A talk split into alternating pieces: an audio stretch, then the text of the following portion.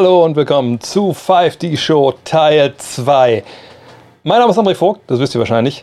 Zu meiner Rechten, der Mann, und ich bin ehrlich, da habe ich einige Heiratsanträge seit äh, der ersten Show erreicht. Äh, Jonathan Walker, hallo Jonathan.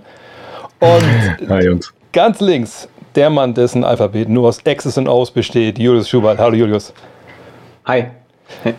Wie schon vor, ich weiß gar nicht, zwei, drei Tagen, es ist egal. Für mich ist es alles nur das Gleiche. Ich denke, den beiden geht es nicht anders. Ähm, in Zeiten der Finals, man ist übernächtigt, man versucht sich irgendwie zusammen zu telefonieren. Deswegen heute auch ein bisschen früher, 18 Uhr, weil der Julius noch arbeiten muss.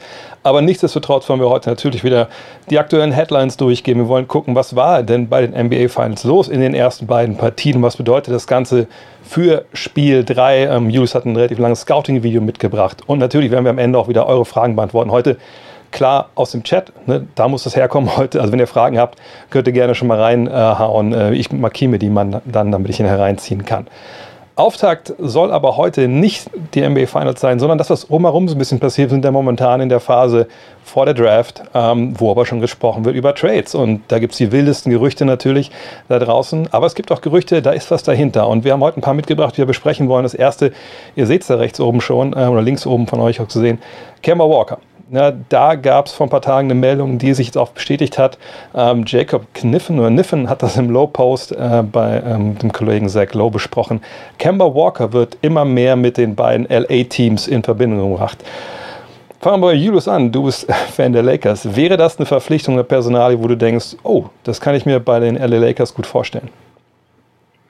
Ja, die Lakers haben dringend Nachholbedarf, was den Kader angeht. Der Kader ist nicht gut genug. Äh, man kann viel auf die Verletzung schieben, dass man rausgeflogen ist. Das hatte eine Menge Gründe, aber die Schwachstellen dieses Kaders wurden gnadenlos aufgedeckt.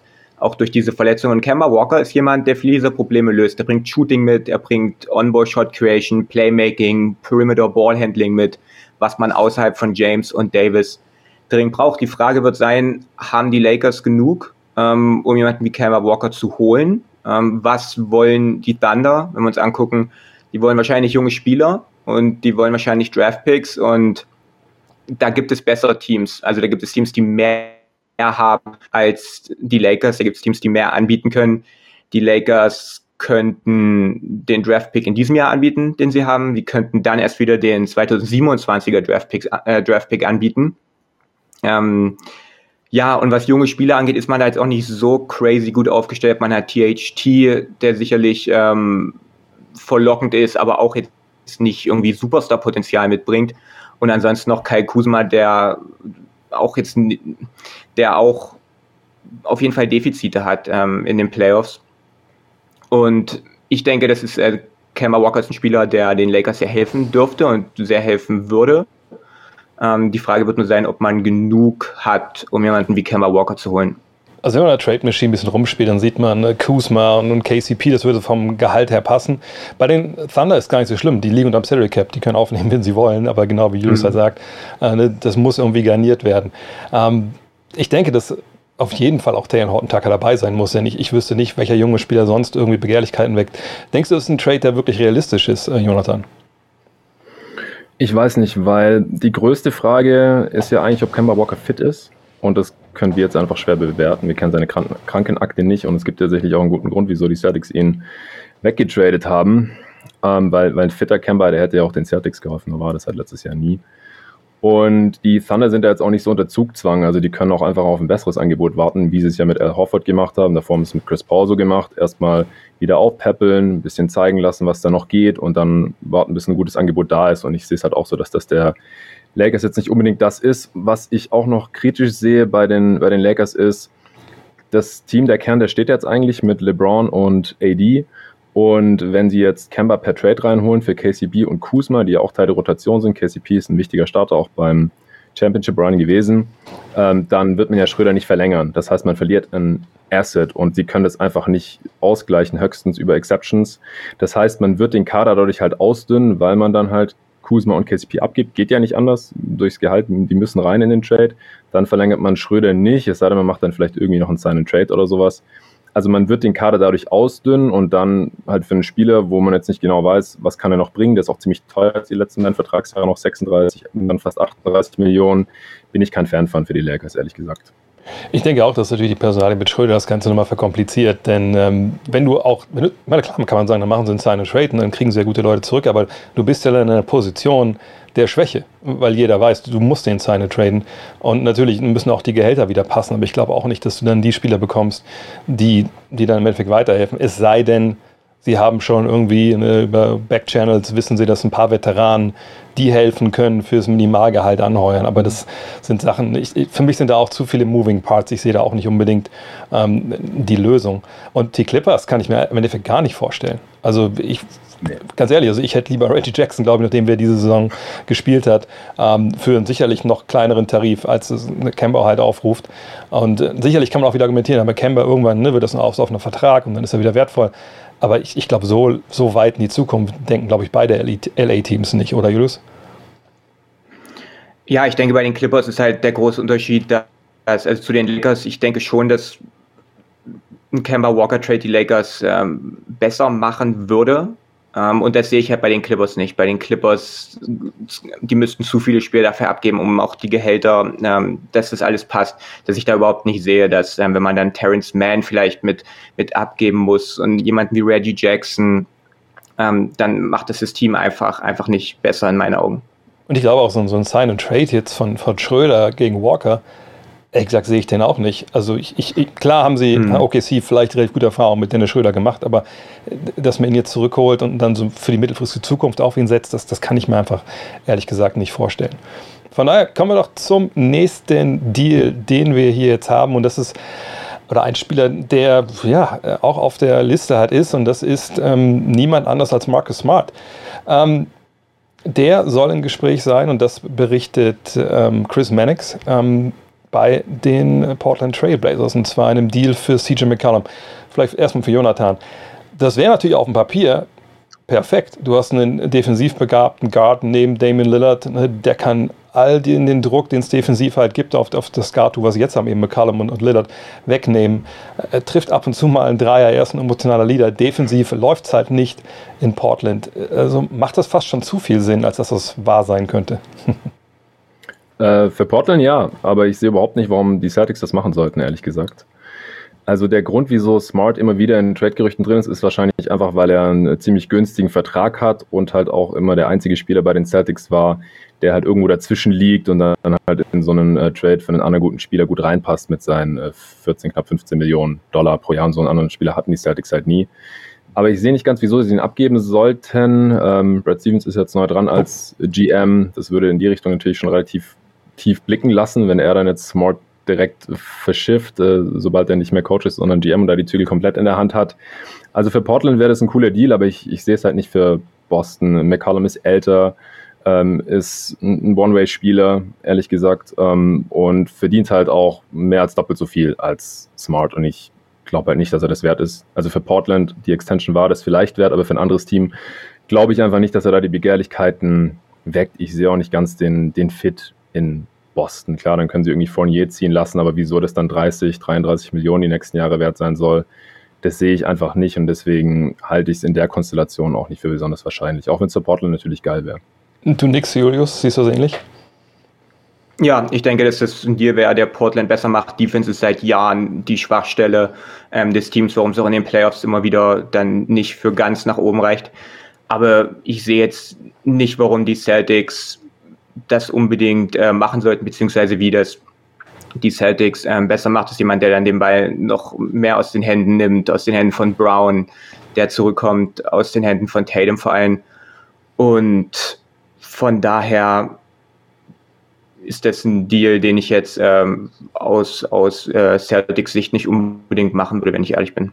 Um vielleicht einmal so Devil's Advocate zu spielen. Ich meine, ich kann mir eine Welt vorstellen, wo ähm, die Celtics halt sagen, okay, wir müssen irgendwie äh, Qualität dazugewinnen. Und, und Marcus Smart gibt uns natürlich defensiv äh, einiges, keine Frage. Aber wir haben auch schon gesehen, was er uns hier nimmt, stellenweise. Ne? Also mit das, was er vorher, vorne stellenweise eben nicht macht oder halt macht, obwohl das nicht kann. Und äh, also ich, ich denke auch nicht, dass, das, dass der Deal so durchgeht. Aber ich könnte mir vorstellen, dass es eine Welt gibt, wo ähm, sie in Boston sagen, hey, wir brauchen offensiv mehr Firepower. Das hat nicht funktioniert mit, mit Kemba Walker. Mit McCallum haben wir zumindest so ein Gegengewicht äh, zu Tatum, äh, zu Brown auf dem Flügel. Und ich glaube nicht, dass sie Brown traden, es sei denn, du kriegst jemanden wie, wie Bradley Beal. Ähm, und dass sie dann denken, okay, so kommen wir vielleicht zumindest offensiv weiter. Aber so richtig sehe ich den Deal ja auch nicht. Ähm, auch weil McCallum natürlich wieder defensiv dann extrem angreifbar wäre. Und dann hat man, glaube ich, auch im Endeffekt nicht wirklich viel gewonnen, wenn ich ehrlich bin. Von daher, das können wir Ein vielleicht Vorteil dann. Noch, ja. Dass man äh, Tristan Thompson mit in den Deal packen muss, wegen der Dis Gehaltsdiskrepanz. Und das ist wahrscheinlich auch eher ein negativer Value fürs nächste Jahr. Mhm. Und den könnte man damit halt ein bisschen dampen, aber ich glaube, das macht es halt auch nicht schmackhaft genug. Weil jetzt mit Horford und Robert Williams und so brauchen die Celtics halt Tristan Thompson eigentlich auch überhaupt nicht mehr.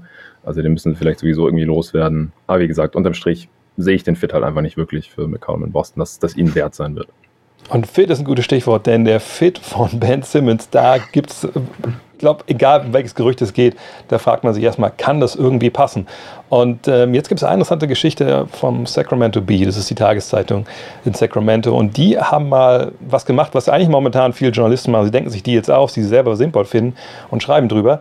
Nur Sacramento Bee sind hingegangen und sagen, okay, wir fragen mal, Manager aus der NBA, was sie davon halten, wenn wir halt ein Gerücht hier äh, quasi in die Welt setzen. Das Gerücht oder die Idee wäre Ben Simmons ja, zu den Kings für Buddy Yield, Marvin Bagley plus X. Und äh, sie haben an EJTM gefragt, also das ist ein Pipe Dream, also ne, auf Deutsch ist das unrealistisch. Denn die Sixers würden bei so einem Deal mindestens noch drei Erstrunden-Picks dazu haben wollen. Jonathan, äh, ist das der Wert, den man Ben Simmons noch zumessen sollte, oder ist das vielleicht ein bisschen sehr hoch gegriffen? Also wenn Mori das bekommt für Simmons, dann sollten sie das auf jeden Fall machen. Äh, ich, ich sehe es nicht ganz für die Kings, ehrlich gesagt. Klar wäre vielleicht so ein äh, Transition-Terror zusammen mit Darren Fox dann. Aber im, im Halbfeld gibt es dann da wieder ähnliche Probleme, weil Fox halt auch nicht so der Off-the-Dribble-Shooter ist. Das sehe ich für Ben Simmons und die Kings dann nicht als ideal an, ehrlich gesagt. Ähm, klar, die Sixers, die haben bestimmt auch mal von mehr geträumt. Letztes Jahr war ja noch Harden für Simmons im Gespräch und so. Und da ist dann jetzt natürlich ähm, Heald und Bagley und irgendwelche Picks, die dann halt erst was helfen, aber man weiter traden muss, damit man jetzt halt Contender mit Joel Embiid ist oder bleibt.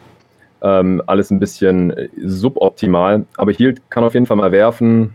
Bagley neben Embiid finde ich jetzt auch nicht die, den perfekten Spot für seine Entwicklung.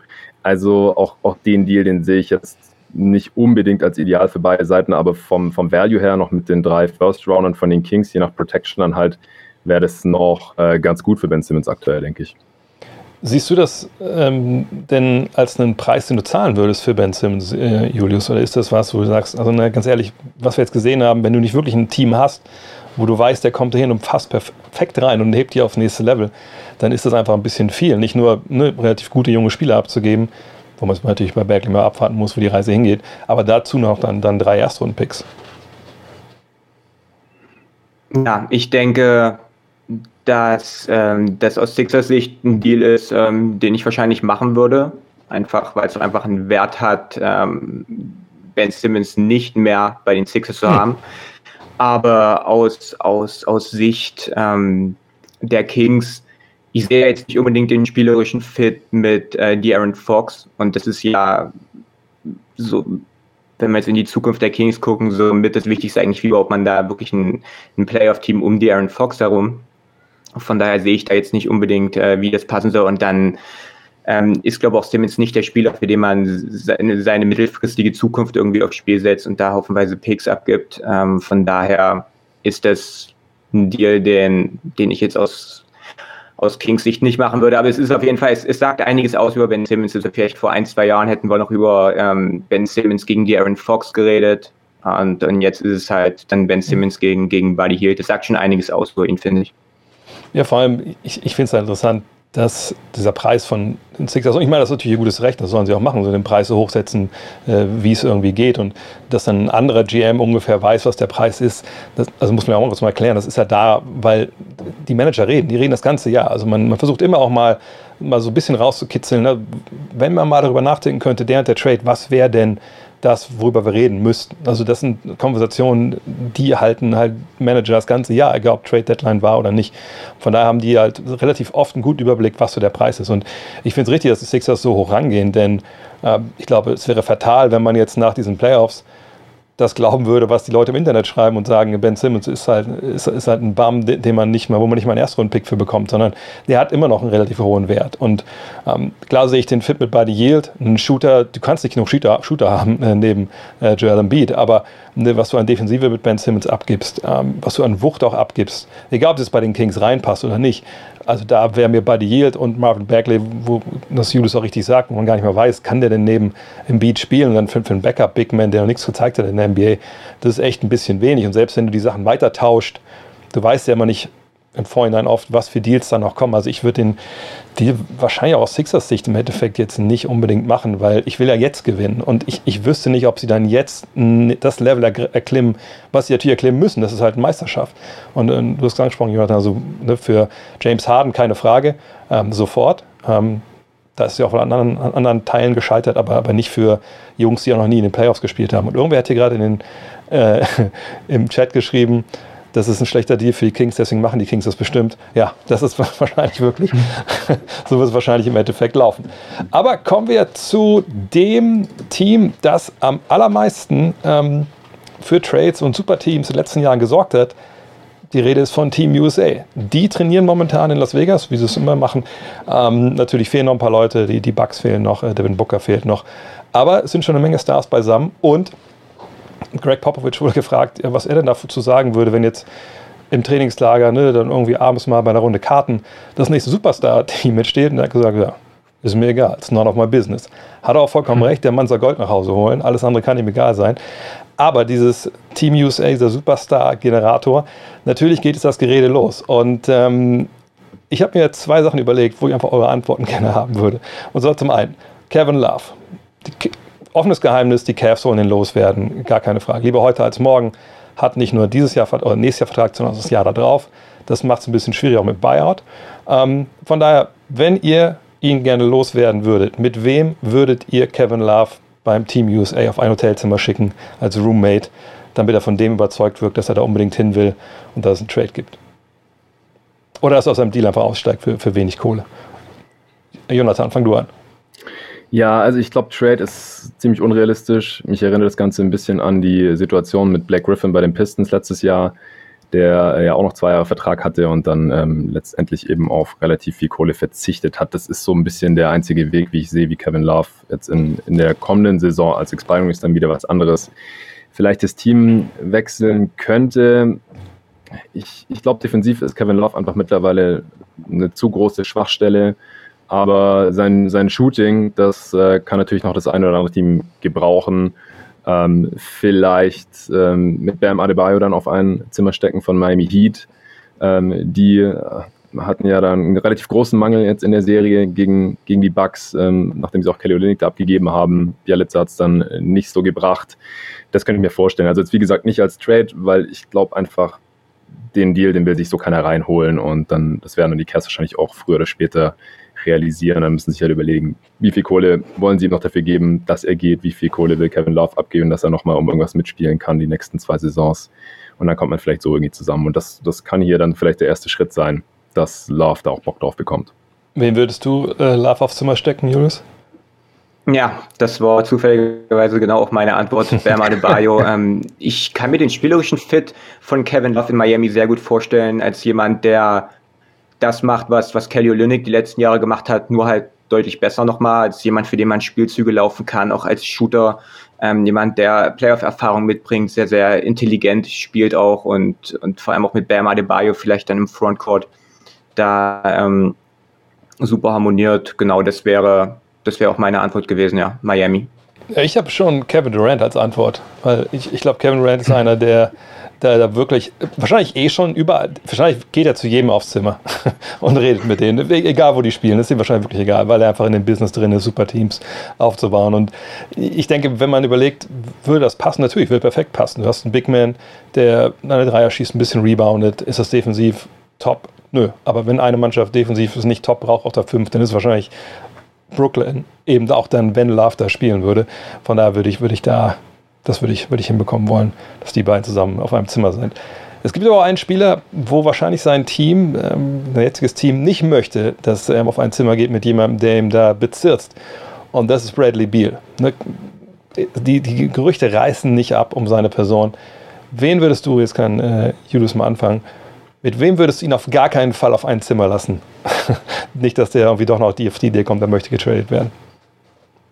Ich denke, das könnte sogar einer sein, mit dem er, ich weiß gar nicht, teilen die sich da Zimmer? Ich weiß ja, überhaupt nicht. Ähm, ab, also, ich kann jetzt sagen, die Jungs teilen sich gar nichts. Da hat jeder sein eigenes Zimmer. Okay, okay. ähm, dann vielleicht zwei Spieler, die wahrscheinlich Zimmer-Nachbarn werden, sowieso, und zwar ähm, Bradley Beal und Jason Tatum. Ähm, die beiden ja dicke, dicke Kumpels, ein sehr enges Verhältnis. Und ja, den Fit von, von Bradley Beal ähm, in Boston, den sehe ich dann schon eher als vielleicht den von CJ McCallum und das wäre vielleicht sogar auch ein Spieler, der, du hast es vorhin angesprochen, diese Feuerkraft, die man mehr braucht offensiv gegenüber Teams wie den Bucks und vor allem auch den Nets nächstes Jahr und die würde Brad, Bradley Beal bringen. Ähm, von daher wäre, wäre das was, was ich aus, aus Wizards GM-Sicht vielleicht nicht unbedingt sehen würde, dass die da irgendwelche Pläne schmieden zusammen, ähm, dass Bradley Beal bald in Boston spielt. Wen hast du da, Jonathan? Ja, das ist natürlich naheliegend, aber äh, man könnte jetzt natürlich wieder Bam und, und die Heat nennen, aus offensichtlichen Gründen. Die haben ja auch schon mehrfach Interesse da an ihm angemeldet. Aber wenn man sich jetzt hier diese Finals anschaut, und, und da ich, bin ich auch drauf gekommen, weil ich da auch schon drüber diskutiert habe, ob vielleicht Bradley Beal diesem Bucks-Team mehr helfen könnte, als Chris Middleton tut, weil er einfach ein sehr viel explosiverer und auch konstanterer Scorer ist als Chris Middleton. Also als ähm, Wizards Owner oder GM würde ich vermeiden wollen, dass er mit Drew Holiday sich das Zimmer hm. teilt und der dann irgendwie auf die Idee kommt, hey, ähm, Beal, hier, mit, mit dir holen wir auf jeden Fall die Meisterschaft oder werden Back-to-Back-Champ, vielleicht können die Bucks die Serie noch irgendwie drehen, da sprechen wir nachher noch drüber. Nicht, dass jetzt die Wizards mit Middleton so super viel anfangen können, aber dann kann man da vielleicht einen Three-Team-Trade einstielen oder irgendwas in der Art, weil ich glaube, Beal könnte, würde den Bucks hier jetzt gerade sehr, sehr helfen können. Ne, für mich ist es in dem Fall Bam Adebayo, weil der dann hingeht und dann er hat so sein Tablet dabei, ne, da ist dann Pat Riley drauf und, und, und alle anderen, ne, Duncan Robinson ist drauf und die sagen alle, ey, kannst so viel werfen, wie du willst bei uns, der Tyler Hero, der, der ist quasi schon aus der Tür raus, mach dir mal gar keine Sorgen und dann zeigen sie ihm den Strand, was ich, Pat Riley ist auf irgendeiner Yacht und, und hält dann das iPad so hoch und filmt so ein bisschen, wo er gerade ist. Und, und ich glaube, nichts gegen Washington DC ist auch stark natürlich, ne, viel Geschichte da, aber wenn Pat Riley dir was erzählt und dann noch Bam dabei ist, sagt, ich muss gar nicht werfen, ich passe jedes Mal den Ball, ich schicke jedes Mal einen Block. Das ist dann, glaube ich, auch schon ziemlich, ziemlich verlockend. Äh, von daher, Bam würde ich da auf jeden Fall weit, weit weghalten. Keine Ahnung, ob die, ob die Besatzer irgendjemand mitschicken, irgendein Bodyguard, der sich dann darum kümmert. Ja, haben wir das erste Segment hier geschafft. Und eingangs habe ich eine Sache vergessen, die sage ich jetzt kurz, bevor es in die erste Werbung geht. Natürlich auch heute wieder alles hier powered by Kicks.com. Und wenn ihr auf 5mac.de gebt, dann findet ihr da einige Sachen, die ihr euch äh, ja, kaufen könnt natürlich. Und mit dem Code 525 kriegt ihr da auf alles 25%. Von daher, das könnt ihr jetzt mal machen, denn jetzt gibt es die erste Werbeunterbrechung.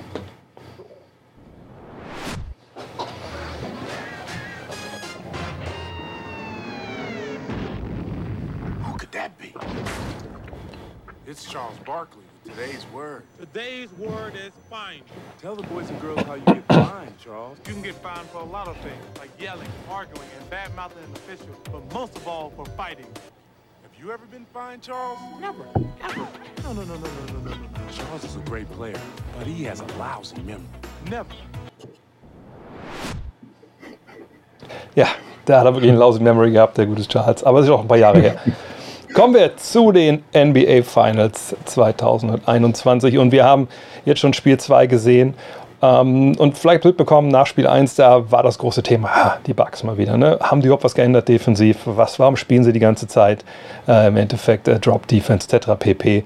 Und äh, wurde eine Menge eingeschlagen auf äh, Coach Mike Budenholzer. Und da wir natürlich hier an meiner Seite den Mann haben, der X's und O's äh, im deutschen Internet am allermeisten vertritt, wenn es um Basketball geht, hat sich Julius mal hingesetzt und hat sich angeschaut, was sich eigentlich so getan hat von Spiel 1 zu Spiel 2. Hat da ein längeres Video, ich war noch direkt vorgemacht, das er jetzt hier für euch präsentieren wird. Ja, genau. Wenn wir erstmal anfangen, ähm, wie es letztes Spiel war, ähm, da sehen wir, dass die Bucks letztes Jahr äh, im letzten Spiel Switching Defense 1 bis 5 gespielt haben, wo auch Brook Lopez nicht äh, von verschont blieb. Und hier mal exemplarisch an der allerersten Szene des Spiels, äh, so sah das häufig aus, dass Chris Paul dann in den Midrange-Wurf geht. Allerdings war es nicht immer so. Die Suns waren wunderbar vorbereitet. Hier mal ein kleines Adjustment von, von Anfang an, und zwar, dass DeAndre Ayton versucht hat, hinter den Defender zu kommen, der zu ihm switcht. In dem Beispiel PJ Tucker wurde dann gefunden. und sieht das Foul. Und auch äh, für Devin Booker hat man sich was einfallen lassen. Und da ist man so ein bisschen zurückgegangen und hat sich angeguckt, äh, was denn die Hawks gemacht haben in der letzten Serie gegen diese Switching Defense. Und die haben ja diese ähm, Bucks Defender immer wieder im Dribbling, ähm, im Dribbling zum Korb ähm, angegriffen. Ihr seht es hier, dann greifen dann greifen die defensiven Prinzipien, die Hilfe muss kommen, im Dunkerspot muss geholfen werden, die Weak Side ist vollkommen frei und am Ende können die Kollegen Kapital draus schlagen. Und die Suns haben in Spiel 1 alle Matchups bekommen, die sie haben wollten, alle Switches, ähm, die sie haben wollten, wurden ihnen so gegeben. Und immer wieder sah das dann so aus, dass Chris Paul in die Midrange-Würfe gegangen ist und die dann halt auch wunderbar verwandelt hat.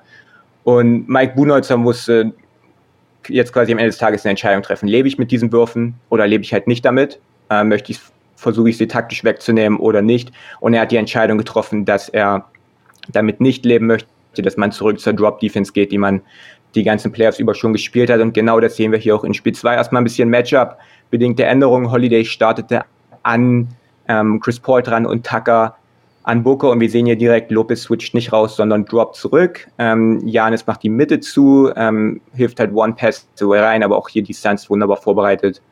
Und der Kickout-Pass und der Dreier ähm, fällt. Man switcht trotzdem, nur halt nicht 1 bis 5, sondern 1 bis 4.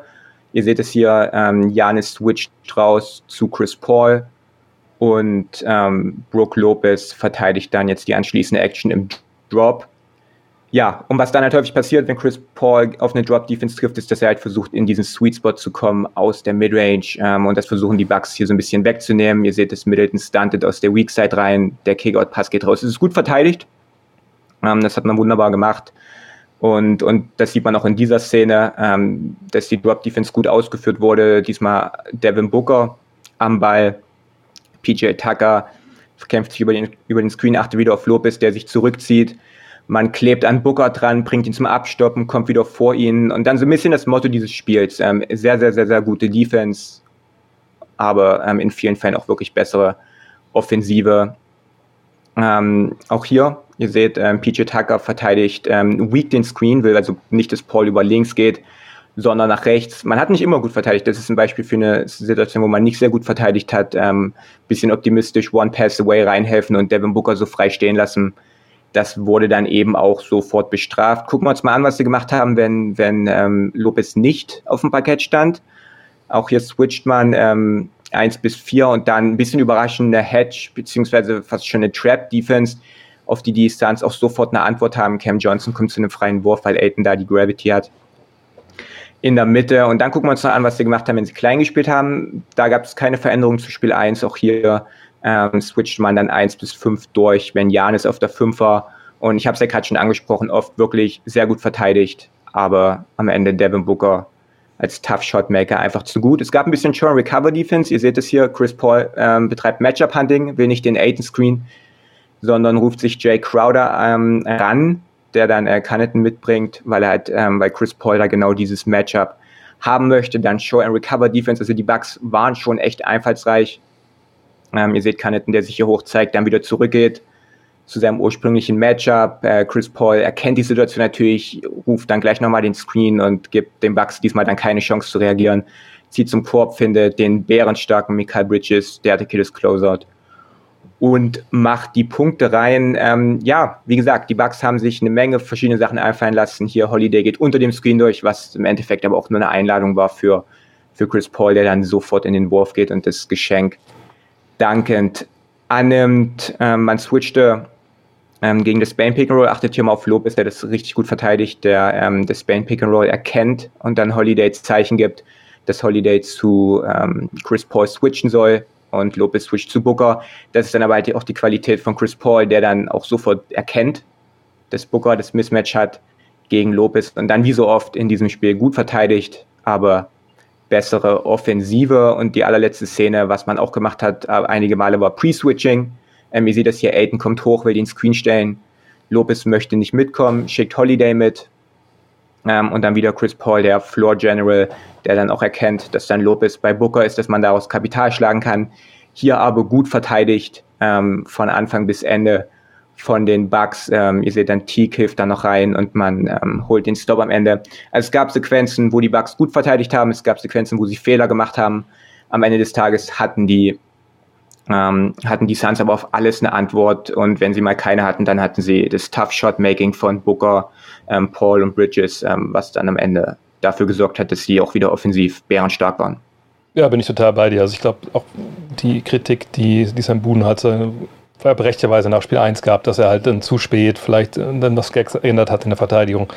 Das kann man ihm, glaube ich, jetzt in Spiel 2 nicht vorwerfen. Da, da war eine Menge drin. Äh, das war aber auch gut, genau wie du gesagt hast. Und äh, es war wirklich ein, ein Punkt, denke ich, wo es einfach wahnsinnig taffe Shots waren, die sie da reingemacht haben, Jonathan. Und das, ich glaube, wenn wir das Spiel, genauso wie es gelaufen ist, zehnmal spielen, dann würde würd ich mich nicht wundern, wenn die Bucks fünfmal davon gewinnen. Ja, das kann schon sein. Also es ist natürlich auch eine Qualität von Contendern, dass sie derartige Spieler haben, diese Tough Shot Maker. Ohne mhm. geht's halt nicht, die halt auch aus der, aus der Midrange effizient treffen können oder die einfach das, was die Defense ihnen anbietet, abusen können, die immer die Lücken finden. Und da ist Chris Paul natürlich der absolute Maestro und Chris Paul beweist das gerade in seinen ersten Playoffs hier natürlich auch. Und heute hat die Bucks Defense den, den Suns Shootern halt relativ offene Dreier angeboten, viele Corner Threes vor allem. Die haben 17 Corner Threes mhm. genommen. Das ist ein abartig hoher Wert. So die besten Teams, die das ja. höchste Volumen aus den Ecken haben in der Regular Season, haben so 10 Versuche pro Spiel. Und die Suns hatten halt 10 Treffer. Das sind 30 Punkte allein schon dadurch. Und die, die Suns, die zeichnen halt aus, dass sie mittlerweile mit jeder Coverage klarkommen. Das, das hatte ich ja auch hier im letzten Stream schon gesagt dass ich da auf Monty Williams und die Suns einfach vertraue. Die haben in diesen Playoffs einfach schon jede Art von Coverage gesehen. Jetzt in Spiel 2 haben sie auch fast jede Art von Coverage gesehen von den mhm. äh, Bucks. Und ich könnte jetzt auch nicht sagen, was Coach Butt hier dauerhaft laufen soll. Ich, wahrscheinlich ist es sogar die, die, der richtige Ansatz, nicht die ganze Zeit 48 Minuten dasselbe zu machen, weil wenn die Suns sich dann darauf einschießen können, dann wird es wahrscheinlich noch schlimmer. Sondern einfach verschiedene Looks gegen verschiedene Lineups, mit verschiedenen Lineups auch verschiedene Arten der Defense zu spielen. Also mit Brook Lopez auf dem Feld halt eher Drop und wenn er nicht drauf ist, dann eher switchen. Das, was Julius halt gerade alles schon dargelegt hat, ich, ich fand es jetzt gar nicht so schlecht, aber gute Offense schlägt halt manchmal gute Defense einfach. Da, damit muss man dann halt leben. Und ich fand auch im ersten Spiel war das schon ein bisschen übertrieben, ein bisschen aufgeblasen, dass die Defense das Problem der Bucks war, sondern es war eigentlich die Offense. Mhm. Denn die war so ja. auf schlechteste Offense der Liga-Niveau vom Offensivrating, ich glaube 106 oder sowas am Ende des Spiels. Und das ist einfach nicht gut genug gegen diese Phoenix Suns. Ähm, und da sind wir dann halt wieder bei dem Thema, wo wir jetzt bestimmt auch noch gleich drauf kommen, dass halt ähm, jetzt gerade in Spiel 2 abseits von Janis offensiv nicht viel ging. Er war ein verdammtes Monster, aber da, da muss halt mehr kommen, offensiv auch, damit man da dann halt irgendwie mithalten kann. Ja, vielleicht ein gutes Stichwort, dass wir einmal, dass einmal vielleicht sogar den Ballbesitz dieses zweiten Spiels anschauen ähm, von den Phoenix Suns. Das war im Endeffekt ähm, ein Angriff für die Ewigkeit. Ich glaube, also wenn wir wenn die Suns wirklich gewinnen sollten, diese Vereine, wie es ja aussieht, dann wird das Ding die erste Szene sein auf der DVD.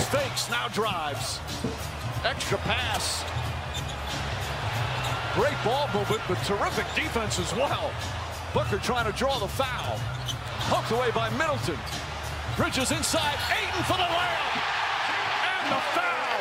What a sequence. Das, finde ich, hat für mich so ein bisschen auch, also eine Sache vor allem gezeigt bei den Suns, wenn wir über die Offensive von ihnen nochmal reden wollen dass selbst wenn es so, so Breakdowns gab, ne, sie sind immer in der Lage, selbst wenn sie so scramblen müssen vorne, die richtigen Entscheidungen zu treffen. Und ich finde, wir reden ja immer davon, da diesen Einfluss, den, den Chris Paul hat, das Coaching von Monty Williams. Und ich finde, in so einen Szenen sieht man es dann. Denn da, da greift jetzt ja nicht irgendein Play, was aufgemalt wurde, sondern dann greifen so die Automatismen, die Prinzipien, die du das ganze Jahr versuchst, den Jungs irgendwie einzuhämmern. Ne? Wenn wir das vor uns sehen, wir bewegen und so. Und, und das war einfach, auch wenn das natürlich fast ein Turnover war von, von Crowder, aber das war einfach so, so eine Offense, wo man gesehen hat, okay, dieses Team spielt nicht nur nach Schema F, sondern es, es spielt eben nach dem, was die Defense ihnen gibt. Und, und, sie haben Lösungen. Und du hast eben schon gesagt, eine gute Defense wird von guter Offense in der Regel auch geschlagen, wenn man die Würfe trifft, weil eine Defense nicht immer nur reagieren kann. Und die Bucks haben eben immer reagiert, immer reagiert, immer reagiert. Aber die Suns haben einfach keinen Fehler gemacht. Like diesen einen Turnover jetzt mal, oder halben Turnover da außen vor gelassen. Ähm, Julius, was hätten denn die Bucks offensiv besser machen können? Ja, das offensive Problem der Bucks ist halt einfach, dass man außerhalb von, das haben wir ja im letzten Stream auch schon angesprochen, dass man außerhalb von Janis niemanden so wirklich hat, der dir konstant Offense kreieren kann, der sich selber für seine Mitspieler ähm, und genau das sahen wir auch wieder. Janis war überragend und danach kam nicht mehr viel. Ähm, ja, Middleton, die ganzen schweren Würfel, die er im ersten Spiel noch getroffen hat. Ja, da bin ich wieder. Da bin ich wieder. ist live, das ist eine Live-Sendung, das kann passieren. Okay, super, ja. Der, ja. Mein Internet, ja. Ja, genau. Ja, und die ganzen schweren Würfe, die Middleton im, im, ersten Spiel noch getroffen hat, die, die sind dann halt heute nicht mehr gefallen. Holiday auch niemand, der, der aus ISOs, aus Post-Ups oder aus selbst als Pick-and-Roll-Possessions, wo er halt nicht mit Janis mal was zusammen macht, da effiziente Offense kreieren kann. Also wirklich der einzige Weg für die Bucks offensiv effizient zu sein, ist, wenn Janis irgendwie dran beteiligt ist. Und das ist halt ein Problem. Immer Giroud kann man sagen, wie viele Leger waren das, die er verlegt hat. Sicherlich waren die nicht alle auch super mhm. easy, aber es sind mal drei, vier von denen, wenn er die macht, dann, dann ist es vielleicht auch, auch in bestimmten Situationen ein anderes Spiel. Aber bei Middleton, da gebe ich dir vollkommen recht. Also ich hatte auch on air, glaube ich, das habe ich da jetzt zu sehr in Follow gestellt, immer dieses Play random. Ich verstehe ja, was Budenholzer damit sagen will. Ne? Geht nach vorne, seid unberechenbar, spielt schnell, weil es geht dahin, wo ich, was ich eben schon gesagt habe, wenn du Automatismen hast, das muss jetzt auch nicht 10, 15 Pässe am Stück sein, aber dann, wenn du Automatismen hast, ne, dass alle deine Spots besetzt sind immer, dass du dich bewegst, so, so Motion Offense mäßig und der Gegner weiß nicht, was kommt, aber du weißt es halt, dann musst du auch nicht 10 Pässe spielen, dann reichen vielleicht zwei oder drei Aktionen und bist frei. Aber bei den Bugs, es, es, es, kommt ja dazu gar nicht, Jonathan. Also, genau wie du es gesagt hast, wenn nicht Ante de Kumpo da sein Ding gemacht hat, dann war der Rest ist oft zerfallen in so Einzelaktionen. Und ich finde, das war im Endeffekt dann auch vielleicht wirklich das Entscheidende in diesem, in diesem zweiten Spiel, dass sie in der Defense eigentlich gut gemacht haben, aber vorne das einfach zu random war im Endeffekt. Ja. Ja, das hat ähm, Jackson Frank auf Twitter, amerikanische Kollege, neulich ganz gut ausgedrückt.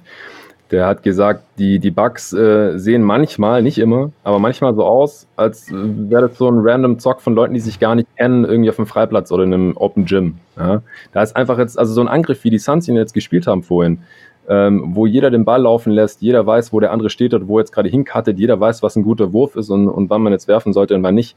Das sieht man bei den Bucks offensiv einfach sehr selten. Sie sind da extrem abhängig von Janis individueller Klasse und ich sag's nochmal, das war ein historisches Spiel. Er hat den äh, Punkterekord für die Bucks ähm, gebrochen von Kareem Abdul-Jabbar, also uralter Rekord. Ähm, er hat 20 Punkte im dritten Viertel gemacht, das hat keiner mehr geschafft seit Jordan 93 in den Finals. Ähm, aber es ist dann einfach schade, wenn man das Spiel dann trotzdem mit 10 verliert, weil die anderen nicht, nicht liefern. Das, das haben wir jetzt schon so oft gesehen, das haben wir auch in der Preview gesagt. Ähm, Middleton muss seine Tough Shots treffen. Viele einfache wird es nicht geben, gerade nicht, wenn er von Michael Bridges verteidigt wird. Und Joe Holiday muss einfach auch effizienter werden. Also er war aggressiv in dem Spiel offensiv, das hat mir auch gefallen, aber es lief halt einfach nicht bei ihm. Die Pull-ups sind nicht gefallen, Layups sind nicht gefallen. Er war defensiv auch sehr, sehr gut, hat Paul auch gut unter Druck gesetzt, teilweise Full Court heftigen Chase-Down-Block gegen Booker gehabt, äh, gegen Aiden äh, im Jumpball forciert, mitten im Block. Echt stark, aber mhm. offensiv mhm. fehlt da halt einfach ein bisschen die, die Klasse. Und die Dreier sind heute auch nicht so gefallen wie in Spiel 1. Und dann wird es halt echt dünn äh, für die Bucks offensiv. Ja, vielleicht ist es wirklich ein bisschen zu random. Aber was sie machen können natürlich, um vielleicht Spiel 3 zu gewinnen und zurück in die Serie zu kommen, das ist natürlich ein Must-Win. Darüber reden wir dann gleich nach der Werbung.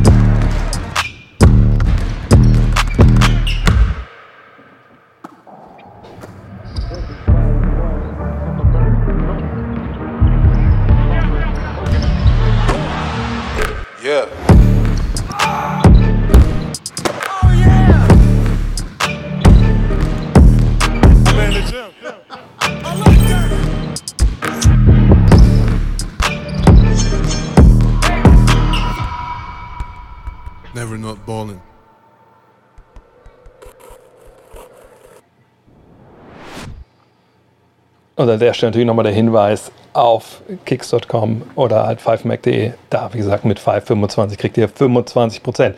Aber kommen wir äh, zu Spiel 3. Und einer hat es gerade schon in die Kommentare geschrieben.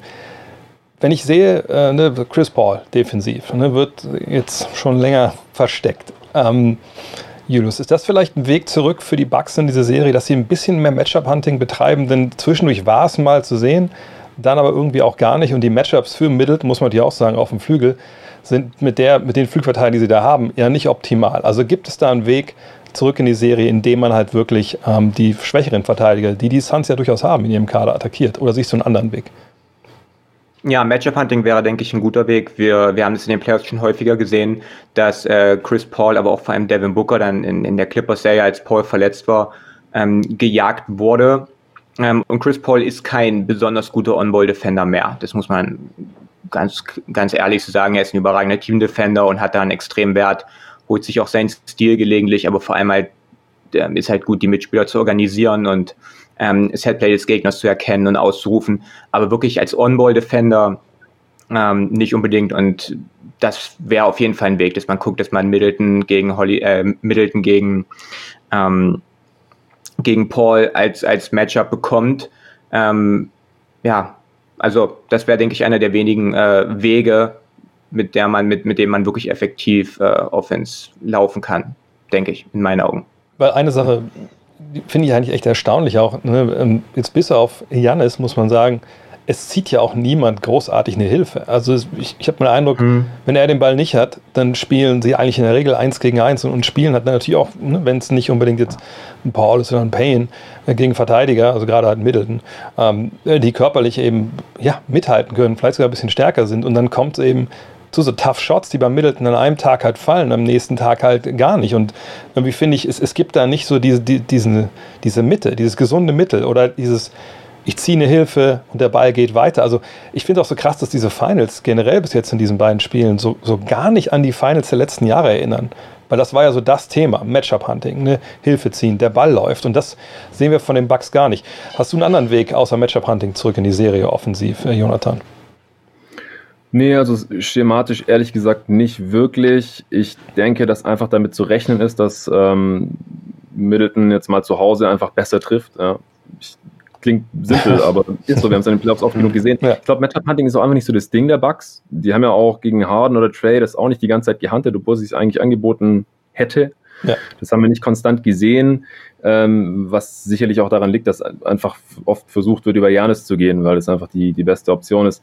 Dann jetzt im zweiten Spiel fand ich Brook Lopez offensiv ein bisschen ähm, enttäuschend. Der, der kann auch stärker spielen. Jetzt in dem Spiel wurde auch relativ viel dann von Aiden äh, verteidigt, wird, wurde Aiden ein bisschen rausgezogen. Ähm, vielleicht kann man da noch ein bisschen was machen, also einfach die Größenvorteile noch ein bisschen mehr ausnutzen. Sie haben auch heute aus ihren Offensivrebounds nicht so viel gemacht. Das ist ja auch eine große Stärke der Bucks. Aber da war der, der Vorteil, den sie daraus generiert haben, heute einfach auch nicht groß genug. Also ich glaube einfach, dass die, die Bugs darauf hoffen müssen, dass ihre Stärken mal zu Hause ein bisschen besser zum Vorschein kommen, die Offensiven. Und äh, dass sie so dann halt am Ende, und dass bei den Suns die Würfe vielleicht ein bisschen schlechter fallen und dann, dann reicht es ja schon. Das waren jetzt keine 25-Punkte-Blowouts. Ja? Also du hast ja vorhin auch schon gesagt, wenn Holiday ein paar Labs mehr macht, dann haben wir ein knappes Spiel. Und ich denke, dass die, ich gehe eigentlich fast schon davon aus, dass die Bucks in Spiel 3 gewinnen. Ich meine, wenn nicht, dann ist das Ding auch einfach nur durch. Ja. Ich glaube, sie sind gut genug, dass sie das können. Ich glaube, sie werden zu Hause noch eine Spur besser verteidigen. Wie gesagt, äh, schematisch gefällt uns das ja eigentlich schon ganz gut, aber hier und da könnte die Execution vielleicht noch ein bisschen besser sein. Dann treffen die Suns vielleicht ein bisschen schlechter ihre Pull-Up-Jumper oder auch die Catch-and-Shoot-Dreier, was ja durchaus möglich ist. Und wenn dann, wenn es dann bei Holiday oder bei Middleton mal besser läuft, und ich glaube, Janis, der ist wieder fast fit. Also jetzt vielleicht konditionell noch nicht so ganz und hier und da hat er sich auch mal das Knie gehalten heute, wenn er mal hingefallen ist oder sowas, aber der ist schon sehr, sehr nah dran. Also das, das war schon eine krasse physische Leistung heute auch von ihm. Und ich gehe davon aus, dass er das zu Hause wiederbringen wird. Und dann können die Bucks auf jeden Fall dieses Spiel gewinnen. Und dann müssen wir halt schauen, wie adjusten die Suns in Spiel 4 und, und gehen sie dann 3-1 zurück nach Phoenix oder sogar ausgeglichen. Also ein, ein Aspekt, wo man immer denkt, das ist eigentlich zu simpel, aber ich, ich denke, dass es schon äh, ein Faktor sein wird. Man hat es, glaube ich, auch schon ein bisschen in Spiel 2 gesehen. Also wir haben es gehabt in Spiel 1, das war ja einfach nicht physisch, was sie defensiv gemacht haben. Das war ja, du willst einen Switch, ja, na klar, hast, hier hast du den Switch, kannst, kannst mhm. du haben. Wir wissen genau, was wir machen wollen. Aber sie mussten für nichts arbeiten. Und ich, ich glaube, es ist, es ist ja mittlerweile auch erwiesen, wenn du halt Zeit hast für deinen Angriff, also gerade einer wie Chris Paul, wenn der nicht ein Druckgerät und er hat dann, wenn er sich nach, nach sieben Sekunden, sechs Sekunden in der Mittellinie dribbelt, alle Zeit der Welt seinen Angriff aufzustellen und dann gibt es noch nicht mal Gegenwehr. Der muss nicht mal irgendwie den Rücken nach vorne nehmen und, und so über die Schulter gucken, um den, um den Aufbau zu spielen dann ist es einfach zu leicht für die. Also das haben sie ja schon besser gemacht, Milwaukee. Da war mehr Druck da am Ball, da ging nicht, jedes, nicht jeder Block direkt in den Switch über. Aber ich glaube jetzt 0-2 zu Hause die eigenen Fans rücken. Also ich erwarte wirklich, dass Milwaukee nochmal aggressiver rauskommt, vielleicht sogar überaggressiv und, und da wirklich von Anfang an versucht, also ab der Mittellinie immer drauf zu sein, ob es jetzt Payne ist oder vor allem natürlich Paul, alles versucht zu zerstören, was irgendwie reingeht, ne, welche Blocks sie auch gehen. Ähm, und dass das vielleicht dann für so einen frühen Run sorgt, äh, wo die Suns dann vielleicht nicht zurückkommen, ähm, weil natürlich auch mit 2-0 im Rücken ich glaube, da kannst du 100 Mal sagen, ey, wir müssen jetzt finishen, lass uns 3-0 hochgehen. Aber dann bist du halt in fremder Halle, der Gegner kommt mit 110 Prozent. Also das ist, glaube ich, so der Weg, wie sie es defensiv mit dem Plan, den sie schon hatten. Natürlich kannst du immer ein paar Sachen justieren, aber ich glaube, der war schon okay. Und vorne ja, muss einfach irgendwer außer Janis halt Feuer fangen. Ähm, aber eine Sache, die, die mir auch ein bisschen Sorgen macht bei den Suns, ist halt jetzt die Rotation, denn also eben war noch nichts raus, was mit Tory Craig ist, aber das sah, war, das sah nicht gut aus, sind wir ehrlich. Also sie haben schon Scharic verloren und ähm, ich weiß gar nicht, wer da jetzt noch spielen soll. Also Frank Kaminski, gestern war glaube ich eine Minute und das war wahrscheinlich noch eine zu viel. Ähm, Julius, siehst du das als Problem für die Suns? Wir haben auch hier schon gesprochen in der ersten Folge darüber, dass natürlich der Weg für die Bucks in, zum Titel wäre, mit Physis ranzugehen, ne, auf der großen Position, vielleicht auch mal Aiden in Foul Trouble zu bringen. Und wenn das passieren sollte, finde ich, da gibt es äh, ja gar kein Zurück mehr für die Suns. Oder kannst du dir vorstellen, dass sie mit der Kursrotation und vielleicht mit dem Aiden, der vielleicht dann limitiert ist mit den Minuten, eine Chance haben? Ja, die Bigman-Rotation der, der Suns, die ist ja von Anfang an in den Playoffs schon Thema gewesen. Selbst ja. als alle gesund waren, ist das äh, bei aller Qualität von Aiden ja von Anfang an relativ dünn gewesen. Ähm, und wenn dann jetzt äh, auch noch ähm, die Bankspieler verletzungsbedingt fehlen, wird Aiden vielleicht noch mehr, also denke mal, noch mehr Minuten spielen müssen, äh, noch mehr ähm, da Lasten übernehmen. Und du hast es angesprochen, danach kommt nicht mehr viel. Und danach ist auch eigentlich jetzt nicht unbedingt ein Spieler da, bei dem man sich sonderlich wohlfühlt, wenn der NBA Finals Minuten bekommt. Von daher sehe ich da eine echte Chance für Milwaukee, die ähm, an den offensiven Brettern ähm, dominieren können, die die Zone dominieren können, egal ob sie mit Janis klein spielen oder mit äh, Lopez groß. Ähm, von daher sehe ich da eine echte Chance für Milwaukee, sollte es soweit kommen. Dass, und Aiden wird ja keine 48 Minuten spielen. Das heißt, es wird auf jeden Fall Gelegenheiten geben, äh, da die Schwächen auszunutzen, weil die Suns sind auch kein perfektes Team bei aller Qualität, die sie haben. Und die wenigen Schwach Schwachstellen, die sie halt haben, auch kadertechnisch, die muss Milwaukee jetzt gezielt attackieren. Machst du dir Sorgen, Jonathan, als äh, bekanntester Suns-Fans Deutschland, dass das die Rotation ja, also zu kurz ich, wird? Ich hoffe sehr, dass dass Craig spielen kann. Also, dass er sich jetzt irgendwie nur das Knie dumm angehauen hat und dass es vielleicht abschwillt bis in drei Tagen. Aber er konnte nicht mal laufen. Und Scharic ist noch gelaufen, dann kam nachher raus, er hat einen äh, Kreuzbandriss. Also äh, echt richtig dumm gelaufen jetzt für Phoenix.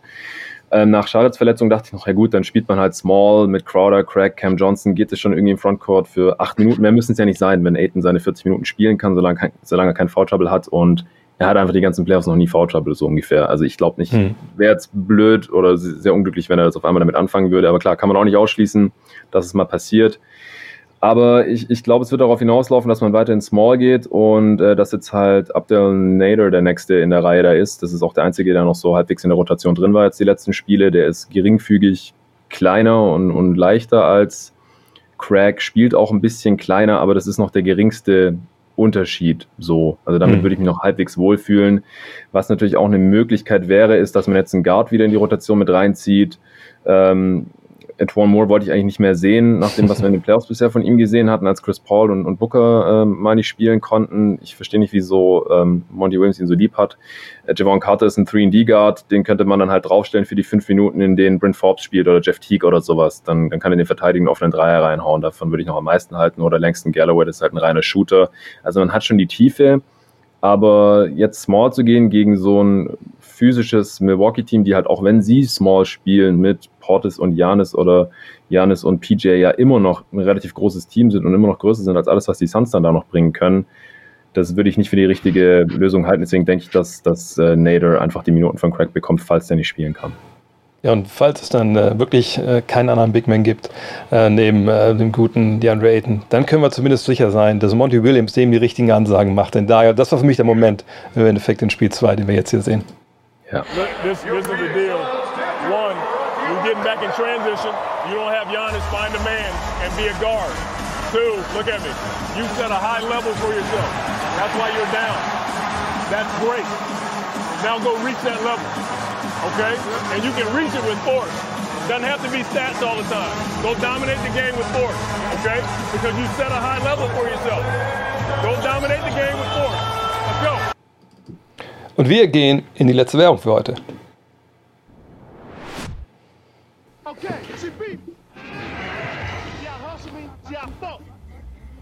And now she got new shoes from Converse with the React Juice. Penny moves this way, Juice reacts that way.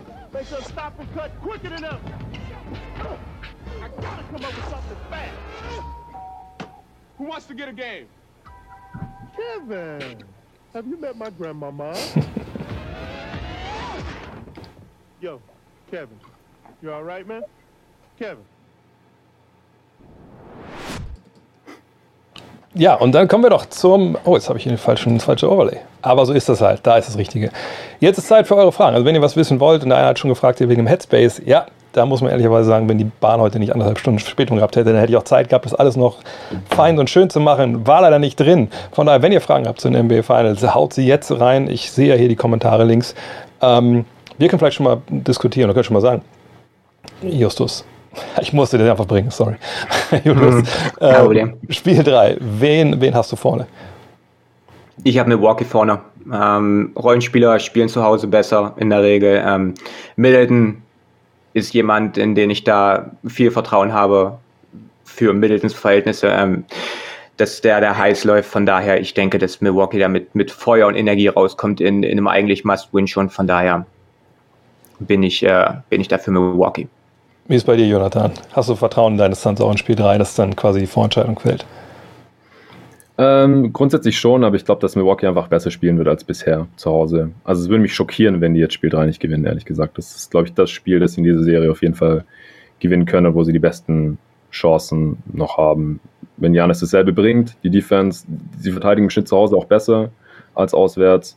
Und dann einer von Middleton und Drew wird besser treffen, das glaube ich schon. Also wenn nicht, dann, dann haben sie ein Riesenproblem und dann ist das Ding halt auch einfach gelaufen. Ja, das äh, sehe ich eigentlich ähnlich. Ähm, also ich denke, es ist ein Kitchen Sink Game, wie die Amerikaner so schön sagen. Da haust du alles raus, was du hast, auch gerade offensiv. Hoffen wir mal, dass Buhnholzer genug hat. Ähm, da haben wir schon die erste Frage von, von Luca. Der möchte wissen, ich ziehe es mal in die Mitte hier. Wer hat sich den Titel mehr verdient und wen gönnt ihr den Titel mehr? Janis oder Paul? Jonathan, ich glaube wahrscheinlich muss, muss ich dich nicht fragen, aber ich frage du es trotzdem. Ich, ich, ich mag Janis total. Ich würde ihm den Titel sowas von gönnen, aber halt nicht gegen Phoenix. Sorry, also ich, ich bin halt Suns-Fan äh, und, und habe da viel zu viel Leid miterlebt unter den, ähm, in, den, in den Steve Nash-Jahren noch ich bin so oft gescheitert in den Conference Finals, ähm, Verletzungen, Suspendierungen und so weiter. Ich, ich kann es nicht erwarten, dass diese Franchise endlich einen Titel gewinnt. Und Chris Paul halt auch. Ich bin auch schon seit Jahren großer Chris Paul-Fan. Ich weiß, er ist ein umstrittener Spieler und, und er floppt und beschwert sich und so weiter. Aber er ist ein krasses Basketball-Mind. Er ist der Point Guard und Jetzt spielt er auch noch für mein Lieblingsteam. Also ich muss jetzt für Phoenix sein, aber gegen jedes andere Team würde ich hart für Janis routen, auf jeden Fall. Ich, ich mag den total. Ich glaube, wir sind alle einig. was man so als Typ mitbekommt. Sind wir, glaube ich, einig. Und vor allem, ich glaube, Janis, wenn es gut läuft, hat er noch ein paar Finals vor sich, wo er, wo er gewinnen kann bei Paul. Ähm, da wird die Zeit wahrscheinlich auch ein bisschen, bisschen knapp ja, mittlerweile. Zehn Jahre älter. Was haben wir denn hier noch? Ja, hier von Tobias Wagner haben wir noch eine Frage, die reinkommt. Vielleicht dann direkt an Julius. Wer ist für aktuell im MVP-Rennen bei vorne bei den Suns? Booker oder Paul? Uh, das ist eine, das ist eine sehr, sehr gute Frage. Ich, ich würde mit Chris ja, ich, ich würde wahrscheinlich mit Chris Paul gehen als, als Anführer, als, als Leader der Truppe. Und wir haben in diesen Playoffs schon, schon etliche Male gesehen, dass vor allem auch in diesen äh, Closeout-Spielen, äh, Spiel 6 gegen die Lakers, wo die Suns diese riesige Führung verspielt haben fast, und dann hat Chris Paul übernommen. Und das war auch in dem, ähm, wo war es denn doch, in dem Denver ähm, Elimination Game, in, in, in, in dem vierten, ähm, war auch Chris Paul der Mann. Und jetzt auch in Spiel 1, wenn wir uns erinnern, da sieben Minuten vor Ende sind die Suns auch nochmal auf sieben, acht Punkte rangekommen. Und dann hat Chris Paul zehn der nächsten zwölf Punkte, an denen war er direkt beteiligt. Also ähm, das ist, ja, ich würde damit. Und, und wenn man sich auch anguckt, warum ist dieses Team so gut? Diese, ihr habt es vorhin angesprochen, sehr viele intelligente Spieler, die genau wissen, wo sie zu stehen haben, wie sie sich zu bewegen haben. Man spielt selbstlos, jeder weiß, was sein Job ist. Das lässt sich auch darauf zurückführen, dass Chris Paul das ganze Jahr über Spieler organisiert, sich zur Seite nimmt, Sachen erklärt und all sein, sein Basketballwissen, was er hat, auch wirklich an diese junge Generation ähm, weiterleitet. Und deswegen würde ich schon sagen, dass äh, Chris, äh, ja, äh, Chris Paul da der MVP ist momentan. Ich glaube, sind wir uns auch einig, oder? Jonathan? Also ich, ich finde, dass Chris Paul der wichtigste Spieler der Suns ist.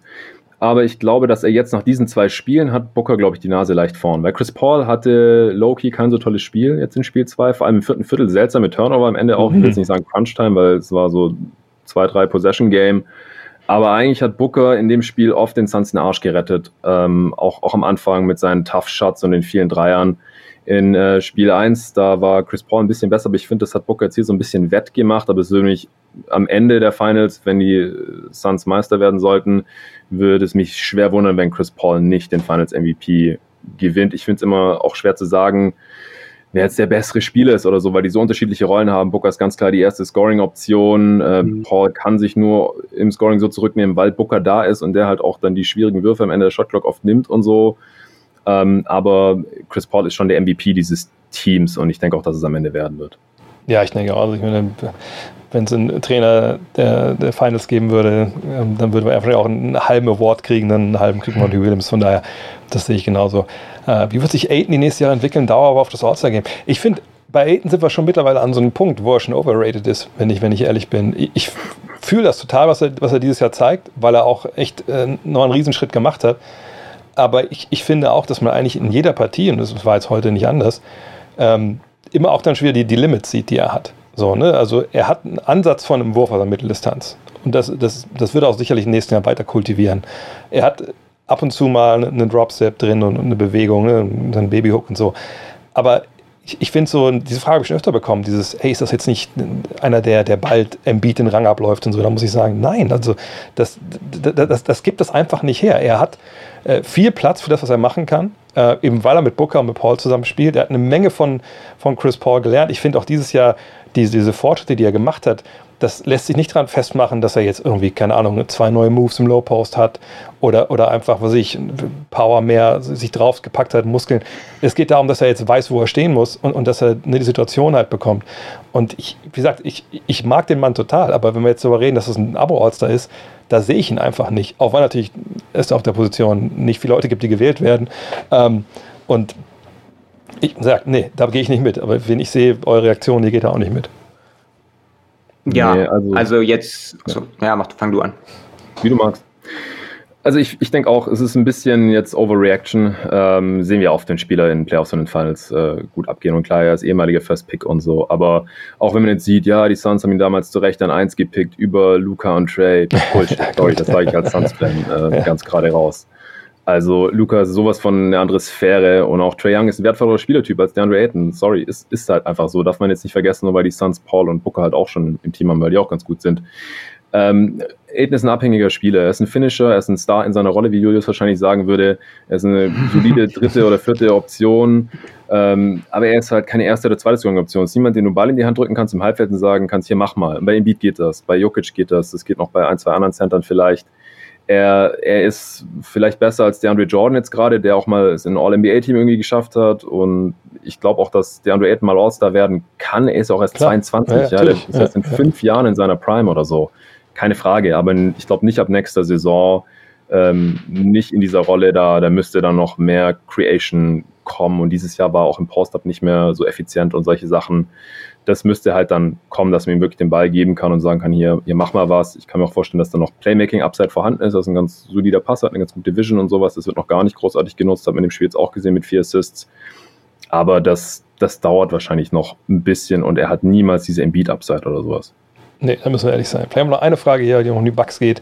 Wenn die Bugs Meister werden, wird Janis MVP. Ja, ich glaube, also äh, es sei denn, Middleton ist jetzt mal, trifft aber mal alles. Von daher denke ich, das äh, können wir unterschreiben. Kommen wir zum Abschluss äh, noch zu etwas namens Over Under. Das werden bestimmt viele schon kennen. Ich habe mir hier zwei, das ist nur für euch beide heute, äh, zwei Thesen überlegt oder zwei so, ja, es kommt ja eigentlich aus, aus den Sportwetten. Also zwei Werte überlegt und ihr müsst sagen, Over Under. 49,5 Punkte von Drew Holiday und Chris Middleton zusammen in Spiel 3.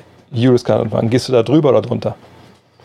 Ich gehe drüber. Ich denke, dass Middleton einen 30 plus Punkte Spiel haben wird und Holiday ein 20 plus Punkte Spiel. Ähm, ja, kann ich mich ganz kurz fassen. Ja, denke ich. Over. Siehst du das auch so, Jonathan? Äh, dann dann gehe ich vielleicht drunter, dann haben wir oh. nicht beide das Gleiche, weil ich finde es schon ziemlich viel. Also ich kann mir halt auch vorstellen, dass Middleton 35 macht und Holiday halt nur 14. oder so. Also, so wie die jetzt bisher gezockt haben und auch in diesen Playoffs, die haben ja selten zusammen beide gleichzeitig gut gespielt. Also, ich glaube, dass ja. eher nur einer und da wahrscheinlich Middleton stark spielen wird und dann sage ich andere. Genau, und schreibt natürlich gerne in den Kommentaren. Ich sehe zwei Over, ein Under. Schreibt gerne da auch noch rein, was ihr davon haltet. Die zweite Zahl, die ich hier habe, ist 1,5. Und da kommen wir nochmal zurück zu den, unseren Headlines heute. Da kann Jota mal anfangen. Sehen wir in dieser äh, Offseason, und es ist für mich eine Offseason, wo es wahrscheinlich eher um Trades gehen wird, wenn es um Spektakel geht, sehen wir mehr als anderthalb All-Stars, die getradet werden diese Offseason, oder sehen wir weniger als anderthalb? Mir fehlen da gerade noch ein bisschen die Kandidaten, aber wir mhm. wissen alle, dass irgendjemand aus dem Nichts kommen wird. Vielleicht äh, doch noch Dame, vielleicht doch noch Beal. Ich glaube es ehrlich gesagt nicht. Bei beiden ehrlich gesagt nicht. Ähm, ich gehe under. Ich glaube eher nur einer, weil es gibt ja gerade nicht mehr diesen einen klaren Kandidaten, der weg will und alle wissen, ja. dass irgendwie, also Ben Simmons halt, aber schwierig mit Paketen. Also vielleicht bleibt es bei Ben Simmons dann. Wie ist es bei dir, Julius? Gehst du drüber? Ich hatte gehofft, dass, ich hatte gehofft, dass Jonathan over sagt, dann hätte ich under gehen können. Aber ich gehe trotzdem under. Also ich denke, ich denke nicht, dass zwei Allstars getradet werden. Über die komplette Saison hin, ja, aber jetzt in dieser Offseason ohne, ohne so wirklich die richtigen Kandidaten, Jonathan hat es schon angesprochen, äh, gehe ich da auch under. Ich, ich, bin echt gespannt, ich bin echt, echt gespannt, da kann ich ja kurz noch hier äh, mich noch was einwerfen, weil ich sehe so viele Teams, die irgendwie nah dran sind und so viele Teams, die denken, ey, wir sind nur einen Spieler von entfernt, wirklich Meister zu werden. Also irgendwie denke ich auch, ich denke, das wird wirklich eine, eine richtig, richtig interessante Offseason, weil eben auch die Free Agency so ausgedünnt ist, weil alle eigentlich dachten, wir kriegen Janis etc. Ja, und jetzt ist der Toppreis, ja, wenn wir davon ausgehen, dass Leonard bleibt, dann sind wir schon bei DeMar Rosen und Kyle Lowry etc. Von daher, ich, ich denke, da gibt es auf jeden Fall ein paar Trades. Ja, und das war's schon für heute. Von daher, vielen, vielen Dank an alle, die, die mitgemacht haben, zugeschaut haben, die ähm, mit dem Chat dabei waren. Danke an euch beide. Äh, und für alle nochmal der Hinweis, ne, wenn ihr auf 5mac.de geht, 525 ist der Code. Vielen, vielen Dank an Kicks, dass sie das Ganze hier, hier sponsern und möglich machen.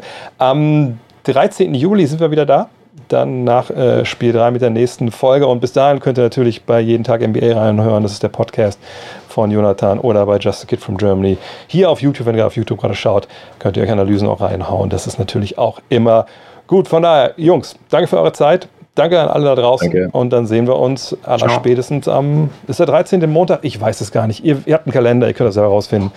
Bis dann. Ciao. Dienstag. Ciao.